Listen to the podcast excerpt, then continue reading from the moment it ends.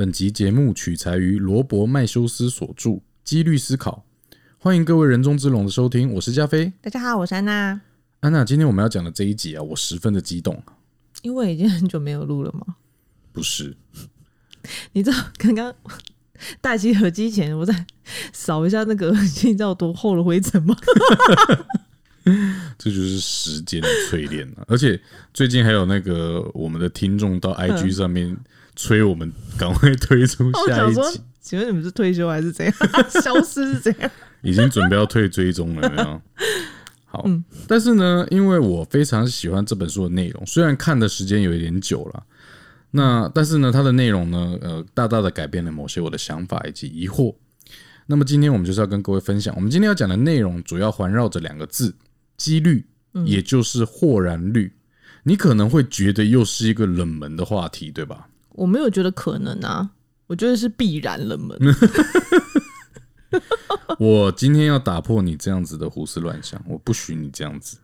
今天我们要讨论的话题非常主流，真的这样觉得？真的真的。我问你几个问题哦，你就会知道我们我我今天我我问你的问题，你听了你就会知道这个议题有多主流。嗯，现在啊有很多打了新冠肺炎疫苗而死的新闻。今天如果问你要不要打，大家是不是一定都会唱高调，就说啊必须要打、啊，保护自己也保护别人？嗯，但是内心是否还是会有一些不安？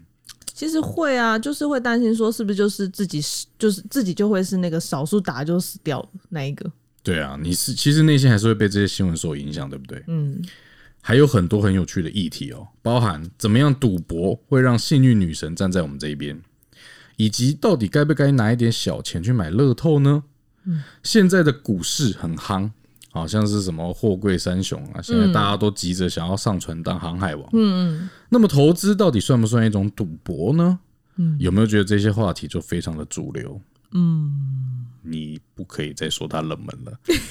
没有，我比较想要知道 COVID 1 9的东西。哦，那我们话不多说为后面那些平常我们就会聊了。嗯啊，，OK，那我们现在就 直接开讲。好，好，疫苗的问题，其实我们在新闻上常常会看到说谁谁谁打了疫苗之后就死掉了，对不对？嗯，其实啊，我们这个是陷入了一个逻辑上面的后此谬误，这是什么意思啊？又不懂了吧？然后每次到最后，我发现说，其实就只要两句两句话就可以解释，就硬要讲一些人家听不懂的哦。这就是专业。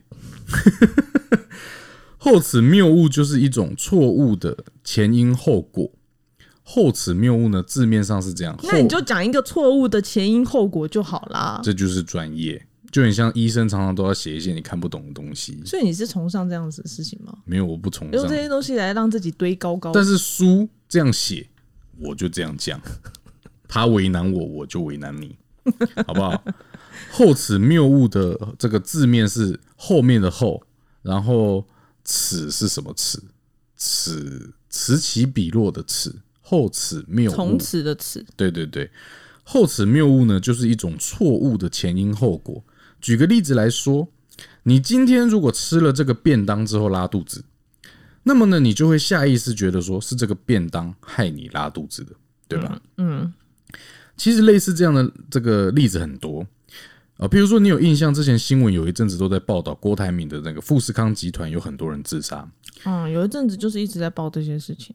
对，那么这时候的矛头就会指向说，哎、他们是不是铁血工厂啊、血汗工厂啊？嗯，哦，那之前也曾经有有过一阵子，就是英国啊，有某些年轻人都自杀。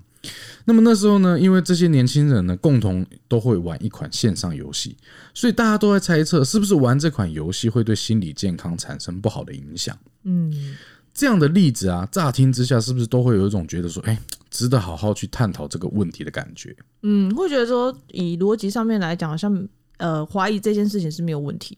对，好，那如果我们今天换一个案例，在某个时代，我们都会流行某些东西，譬如说牛仔裤，年轻人都会穿牛仔裤。那么，如果这个时期的年轻人自杀，他都穿着牛仔裤，那那么是不是代表说穿牛仔裤可能会影响年轻人的心理健康？牛仔裤杀人事件，对，你柯南哟。好，那这个例子呢，你是不是就会觉得这很明显就不可能是牛仔裤嘛？嗯，对啊，对不对？所以我们要表明的就是说，所谓的后此谬误呢，就是说，不是先发生这个再发生那个，就表示这两者之间一定有因果关系。但是我们常常掉入这样的陷阱之中。嗯，这件事情啊、如果是不是很严重的事情，譬如说你吃了这个便当之后拉肚子，你觉得说啊，就是这个便当害的，顶多你之后你就不吃那间便当，对？吧？可是其实你内心就已经对这间餐厅打叉叉了嘛。对，OK，可是如果说这件事情就心理因素就会觉得就就不要去吃啦。对，可是你不吃这间餐厅是小事嘛？嗯，因为还有很多个餐厅。对，可是如果是疫苗的问题呢？嗯，如果说疫苗的施打会影响我们生活的层面是非常广，那么我们是不是当然尔就不应该陷入这样子的一个后此谬误之中？嗯，那么这件事情我们应该要有的正确态度是，我们要无视这些小道消息，然后我们要把重点放在整体的比例之上。那这个什么叫做整体的比例呢？我们就来讲一讲。根据统计啊，台湾现在有施打 A Z 疫苗的人数大概在一百多万人。那么英国呢，已经施打了大概有两千五百万人左右。嗯，很多了耶。好，那么澳洲呢，它也施打了五百万人左右。那这这这三，我们刚刚讲到这三个国家施打这些疫苗之后，然后呢，死掉的人呢，大概每十万人里面有四个到五个。那么我们粗略抓中间，譬如说抓四个来讲好了，嗯，那么十万个人里面十四个，死亡率大概就在两万五千分之一。好，那这个数字呢，不代表说死掉的这两万五分之五千分之一都跟疫苗有关哦。真正经过证实，是因为施打 A Z 疫苗引起的脑血栓死亡的几率，根据统计，目前是一百四十万分之一。哦，呃，所以刚讲的两万五千分之一，意思是说打了疫苗之后死掉，但不一定跟疫苗有关呃，对，不一定证实跟疫苗有关，但但真的跟疫苗确实证实有关是一百四十万分。就是脑血栓致死这个部分。呃，对，哎、那更小哎、一百四十五，一百四十万分之一。对，那好，我们刚刚讲了两个比例，无论是两万五千分之一，或者是一百四十万分之一，哦，这个几率其实两个都很低。那到底有多低呢？根据美国国家气象局的数据，在你的平均寿命中被闪电击中的几率，大概每五一万五千人之中有一人，也就是一万五千分之一。哎、那这样几率还比较大哎、比那个打疫苗的死掉的还要大。啊，没错啊，所以说，呃，如果你是怕呃打 A Z 之后不小心因为什么原因而死亡，这些几率都已经这个几率比你走在外面比雷击中还要低的几，这个几率都还要低。嗯，好，那这就是我们今天要探讨的一个很重要的概念，我们的心态要正确，不要被新闻上面一个一个的案例吓到。当你在新闻上看到有人被雷击中，你的感觉是什么？倒霉啊。很倒霉，对不对？嗯，但你会因或者是他的那个观念不是很正确，比如说在树在空旷的地方，然后在那个，树下，对对对，OK，那你会因为看到这样子的新闻，然后因此而不敢下雨天出门吗？不会啊。不会嘛？嗯。那么如果不会的话，就不要自己吓自己，就是该打疫苗还是打疫苗，这就是一种正确的态度。那么像是百慕达三角洲的传说，也蛮适用在这一类的案例里面呃，很多人呢、都传说说啊，像船啊后飞机一旦进入这一片区域，那就很容易罹难，对不对？呃，就是网络上应该有看到这或是消失对，有网络上都有看到这些传说嘛。嗯，但是事实上啊，每年有数万艘的船只跟飞机会经过这一片区域哦。那即使你把所有无法解释的案例通通都纳入计算，百慕达三角洲连世界十大危险海洋区都排不进去啊。我突然觉得是不是这个数学也是蛮重要的，就是这个统计，哦、因为你不懂这个统计的话，嗯就很容易就是会一直很害怕。陷入这样子的一个很多的谬误之中。对，不就是比如说媒体在报道，其实他们就只是觉得说这样子的，比如说百慕达三角洲这一个传说很有趣、很神秘，人家会想要知道，嗯对然后把它扩张，就是就是说一直去报这个有关的新闻，然后你听了就哇，那根本就是一个很危险的地方。可是你这样讲一讲，其实也没有那么的严重，就是没有那么的这么可怕。所以学数学是很重要，对不对？嗯可是你有没有觉得数学老师其实很重要？他就教你一些公式，那你就会觉得数学根本就是忧郁症在学的 啊。譬如说，像之前我记得吕杰有讲说，他譬如说你学数学要干嘛？你如果去超商跟他讲说，科学面的价位是 x，泡面的价格是 y，那今天假设 x 二 x 加三 y 等于多少？他说你忧郁症了，对。店员来学给妹妹们啊，忧郁症过来杯泡面。哦，所以说我觉得重点是老师他有没有正确的传达给你说，你今天学了数学之后，你未来要什么应用？可是我觉得很多的老师会跟你说，我、今天这一科我就是要教这一些啊，你学会这一些之后，你目的是什么？考试，嗯，你考高分就是要考到好大学。可是我自己个人觉得，这都不是数学真正能给你带来的。数学其实可以运用的层面非常的广，嗯，可是你，可是我之前在读书的时候，我是真不知道我到底学这些要干嘛。没有人讲啊，谁跟你讲说这些？就是每次好像都只是为了断考啊。对对对对，嗯，好，那么我们讲回来，其实像这种后此谬误发生啊，影响我们的领域非常的广泛，尤其我们之前在节目上也有提到过，现代人啊能够得到的资讯太多，YouTube 啊，或者是 Facebook 啊，啊，或者新闻，嗯，那么筛选资讯的能力啊，就变得相对的重要，啊，不然还不如没有那么多的资讯。对啊，你不觉得就是因为现在资讯太多，所以很多的乱象，还有一些误区嘛？对啊，如果说你没有一些就是数据，或者是说正确的这个观念，观念的话，你就很容易就被带走。对啊，对啊，对啊，那就会呃。打疫苗就很，你看到新闻就觉得啊，感觉好像打这疫苗就是毒药嘛。啊，然后我想说，哇，怎么这么严重？赶快传给亲朋好友，哦不能让他们，不能让他们发生这种事情。然后嗯，对，然后消息就传的很快。对，好但都是错的。嗯，也不见得都是错，这但是你筛选的能力就很重要。嗯，那说到疫情呢，你你有看到吴宗宪的新闻吧？嗯，就是那个他捐那个快筛剂的这个部分。啊，那这件事情呢，我的看法是这样了：什么叫做捐？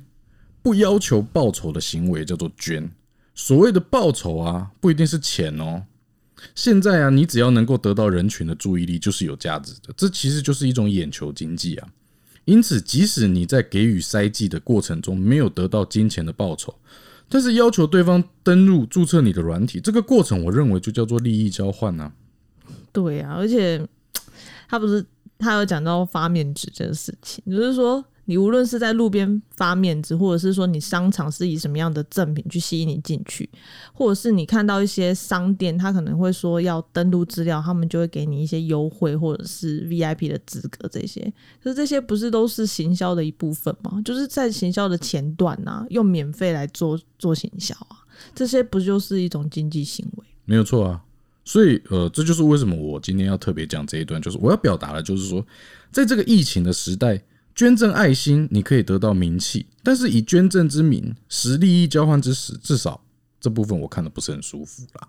嗯，OK，离题了。不过呢，我们要讲的话题呢，为什么会讲到这个？就是因为我们接下来要讲的话题跟塞剂有关。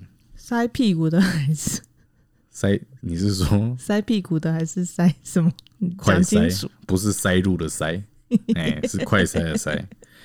好，我们时常在快塞的这个新闻啊，有提提到，就是有所谓的胃阳性跟胃阴性，对不对？你会不会有时候不太明白这是什么意思？以字面上来讲，好像就是它是假的阴性跟假的阳性嘛，就是测不出来嗯哼，啊。误区嗯，啊，但是实际上就是说，我们也不是很明白这个新闻上真正要表达什么意思。嗨，好，那这边我们就要讲一个案例，这个案例有点长，那你要认真听，听完你就什么都懂。嗯，好，来安娜，假如今天你胸部痛痛的，坐立难安，睡不着，很担心自己胸部发生什么情况下，你决定去看医生。医生这时候给你安排做了乳房 X 光检查，照完结果出炉了，你得到这个这个你你做完乳房 X 光检查，你这个乳癌的检查是阳性。嗯，也就是说呢，乳房 X 光检查结果你是有乳癌的。那你上网呢查了乳房 X 光检查，看到准确率高达百分之八十，你会怎么解读这样的结果呢？嗯，就是我已经有百分之八十以上的机会就是有乳癌了嗯，没有错，我相信很多人的直觉也都会认为是这样的。啊，但是这边我要告诉你的是，就挖洞给我跳了吧？呃，对我常常就是要挖洞给你跳。其实你就是担任这样的角色，地鼠什么意思？就有洞就跳进去，你就是地鼠，然后我就是打地鼠。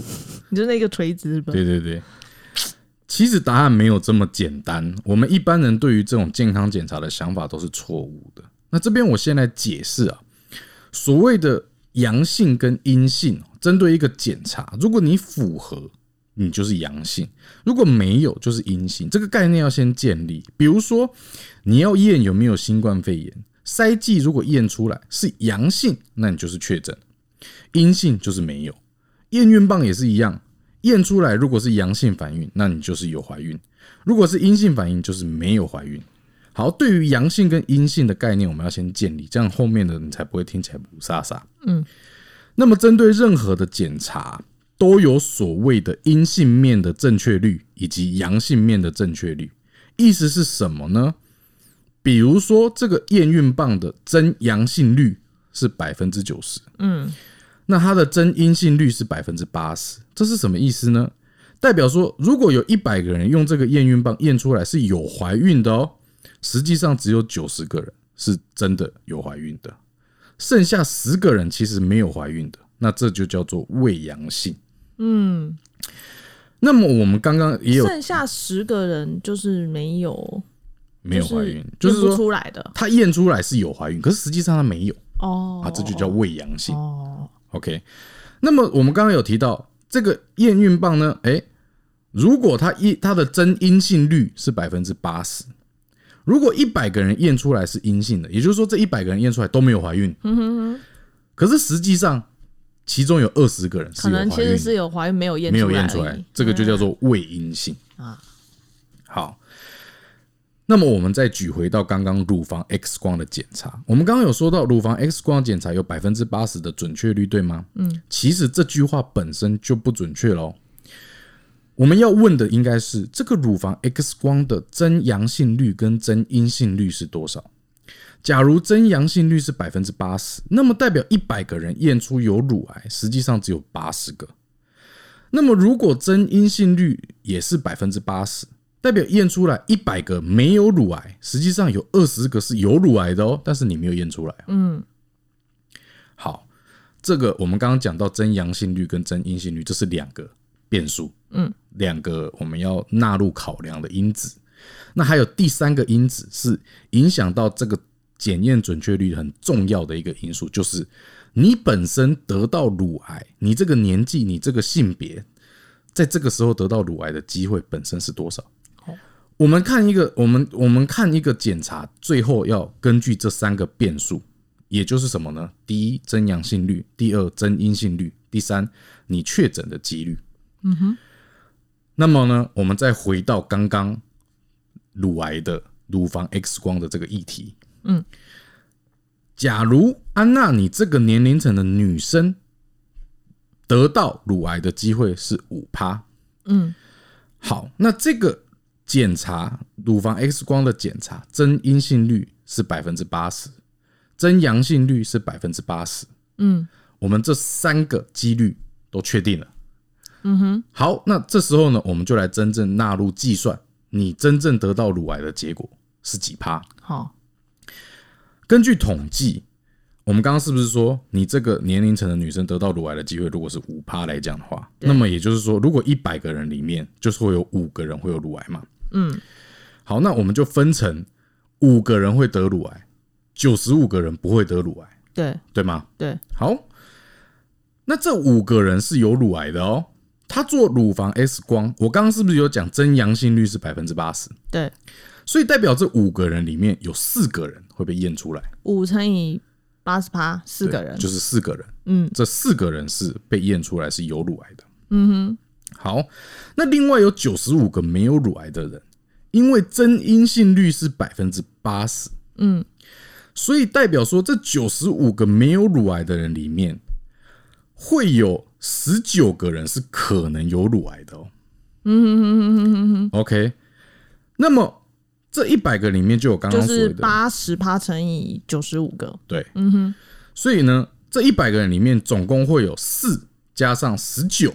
也就是二十三个人里面可能会有乳癌，就是四个确定被验出来的嘛，在一开始。对，然后十九个是被未阴性，对，有可能有的，对对，所以加在一起就是二十三，对，然后一百个里面就会有二十三个可能会有乳癌。没错。但是实际上真正有乳癌的被验出来是只有四个。对对对，好，所以几率是四除以二十三，也就是十七个 percent。嗯，好，所以刚刚讲那么多我们刚刚讲那么多，这这一整趴就是说，嗯，比较复杂一点。嗯，我们讲结论，讲结论就是说，你今天如果你去做乳房 X 光检查，这个检查号称准确率有百分之八十，也就是你即使检查出来结果是阳性，你会很紧张，你想说啊，我可能有百分之八十有乳癌，可是实际上你真正得乳癌的机会可能只有百分之十七。嗯哼。远远的低于你所担心的。那么这样子的一个呃，我们今天讲这样的一个健康检查的一个逻辑呢，呃，可以套用到很多的呃层面。呃，我们通常呢，很多的层面，我们看到的几率，我们就会以为说啊，就是这个数字。嗯。但是真正要考量到要很多的因素，像健康检查或这种筛剂，我们都要考量到它的真阳性率啦、真阴性率，以及这件事件本身统计上发生的这个几率。嗯，所以这也是为什么气象预测大部分的人都会觉得不准。是不是就变数其实是比较多的，没有错，但就是是新闻报的变数没有那么多呃，。新闻报跟你讲说啊，明天呃百分之七十会下雨，嗯，你以为啊就是百分之七十，可是其实你不知道它这之中是怎么算出来，这百分之七十到底真正代表什么？嗯，其实我们是不了解的。嗯哼，所以这跟我们一般人的直觉相差有时候是很大的。那这样的一个思维模式呢，也刚好可以解答，就是说为什么地震啊没有什么没有办法预测。其实我们人类一直都很努力，想要找到预测地震的方法，因为它造成的伤害太大。那概率来说呢，我们刚刚说的就是说，对于预测一件事情，我们要考量到所谓的真阳性率啊、真阴性率以及事件本身统计上发生的几率。那么，因为有关于地震的几率啊，这个我们接下来这这一可能，比如说我要预测一个月内会发生地震的几率，嗯，这件事情的几率本身就很小。很难预测。哈，这件事不是这件事情，接下来一个月会发生地震的这个几率本身很小，哦，小到小于地震会发生前兆的未阳性。嗯哼哼，呃，讲简单一点来讲，就是说，现在所有对于地震的预测的误差值都大于地震会发生的几率。哦，所以说，也就是因为这样，所以不是说我们没有尝试去预测地震，而是这个误差值跟地震本身发生的几率来比，误差值太大。嗯，也就是说，如果错误率都大于这件事情发生的几率，那这就不叫预测了嘛？对啊啊，这就变成猜了嘛。嗯，OK，那么呢，呃，山不转路转，我们还是有办法去。我们其实现在就是我们换了另外一种方式在面对地震。嗯，也就是说，我们对于地震能做的最好的防范呢，有两个。第一个呢是关于这个建筑法规的设定。那像这一这一点呢，我们举智利这个国家就做得非常好。因为呢，智利啊要求他们国家的住家以及办公室都必须要有抗震的设计。那么呢，就是因此呢，在二零一零年的二月，那时候呢，就有发生了一个瑞士规模高达八点八的强震。哎、很大呢，比九二一还大哎。对，九二一大地震的强度是瑞士规模七点三，嗯，那它是八点八，嗯哼哼，八点八的强震是史上最强烈的地震之一，释放的能量大到足以影响地球的自转，嗯，但是这一次地震对于智利造成的死亡人数却不超过六百人。哎、那算是伤亡减的很少哦。呃，这个有多少呢？我们来做个比较，因为同样是地震啊，在同在这个智利那一个大地震发生的前几周，也有曾经在海地发生一个七级的地震。嗯，那海地我们最近新闻常常有看到，哦，总统被暗杀，对，听说怎么眼球被挖出来这样子。畸形啊。好，那么海地呢，在智利大地震发生的前几周呢，它也发生了一个七级的地震。那因为它只有七级，虽然七级跟八点八看起来好像没有差很多，可是它的强度其实比八点八还要弱了五百倍。嗯，但是这个弱了五百倍的地震，却对于海地当地造成了二十二万人的罹难。六百人跟六百二万跟二，十二万。嗯，那么当然这也跟海地就是当地的小屋是非常的密集，而且结构也不是很好。小屋就是很容易就没啦。对啊，对啊，对啊。所以这个，所以我们刚刚要讲的意思就是说，为什么智利在这一点做的很好，说它对于建筑物的防震这件事情做得很好。嗯，好，那再来呢，我们再来讲另外一种预测的方式。地震啊，发生是因为岩层没有办法接受挤压，然后就破裂产生的。岩层的碎裂处就是所谓的震央，而地震呢会产生这个震央，它在破裂的时候会产生不同的波动。那么有一种波动是速度很快的，那么另外一种波动是造成的破坏很剧烈的。嗯，它有这两种波动。嗯，其实它总共有几种，我不是很清楚。但是就是以这两种为举例，一种是跑得很快的，一种是这个破坏力破坏力很强的，就很像打雷。为什么我们会先看到闪电，再听到雷声？就等于因为声音跑得比较慢，光跑得比较快，嗯，是一样的意思。就是说地震发生之后，它有两种波动，一种波动是跑得很快，一种波动是能量很强的，因为没办法讲，就是我们感受到那一种就是很就是摇震的很强摇的。这个部分，就是破坏很剧烈的这个波动。呃，不不代表第一个波动不会摇，只是比较弱。哦，嘿，OK。那么第一个波动跟第二个波动之间，通常有半分钟到一分钟的时间。嗯，好，所以呢，呃所以就是也不是余震嘛，就是它就是同一个震呃，不是余震，对，它是同一个地震，只是波动不同。嗯哼哼，好，那么这个半分钟到一分钟，其实就能够帮我们争取到很多很关键的时间。譬如说，日本的子弹列车，他们在一九九零年代哦，子弹列车只要感应到地震波，电脑就会全面接管可能会受到危害的列车。哎、日本真的很发达耶，一九九零年对，超久以前有没有？啊，你就没有办法，你就你就会觉得说啊，这么早就开始做这些事情。啊，所以你知道子弹列车啊，它经营了五十年哦，载了超过一百亿次的人，然后在日本这个地球上这个地震次数最频繁之一的国家，他们居然连一个因为地震死亡的乘客都没有，真的是很厉害 可。是他们的房子就常常就因为地震关系就不而已啊，他们的房子是不是因为结构的问题，就是也是比较小，每一个国家都有落后的地方，这个真的没有办法的事情。所以就是地区性，对不对？有一些可能沿海地区或者是那种山区附近，没办法吧？你总不能叫沿海地区的人，然后挖个鹅啊要住三四楼，防震也，是可以啊。为什么不行？那电梯会有一点。大家都都是一样，都差不多，都习会习惯吧。我觉得临海的人是不习惯的。对，好，今天讲的议题呢，很多都是这个跟几率啊，这个与时事有关的。也就是说，哎、我们如何正确去解读几率，在我们日常生活中，包含新闻啊、气象以及我们本身健康检查的问题。嗯，这是我们这一集讲的。那么我们下一集呢，会讲到关于更多几率的应用，譬如说，哎、我们要如何战胜赌场。那么投资我以为你等下就会讲了耶，没有没有因，为你在一开始你就说那个，我们我们这我们这是分上下集，哦对，因为这本书我读了有点久，它也有点厚。哎那么下一集呢，我们就要讲说，哎、譬如说几率，赌场的几率，我们要怎么战胜它？嗯，那投资啊、股票啊、金融市场这些，它到底算不算赌博？嗯，我们要怎么去控管、战胜它？好，这就是下一集内容。那喜欢呢我们这一集的内容呢，就给予我们五星评论，并且呢持续收听下一集的内容吧。这感谢各位人中之龙的收听，我们下次再见，我们下次见喽，拜拜。拜拜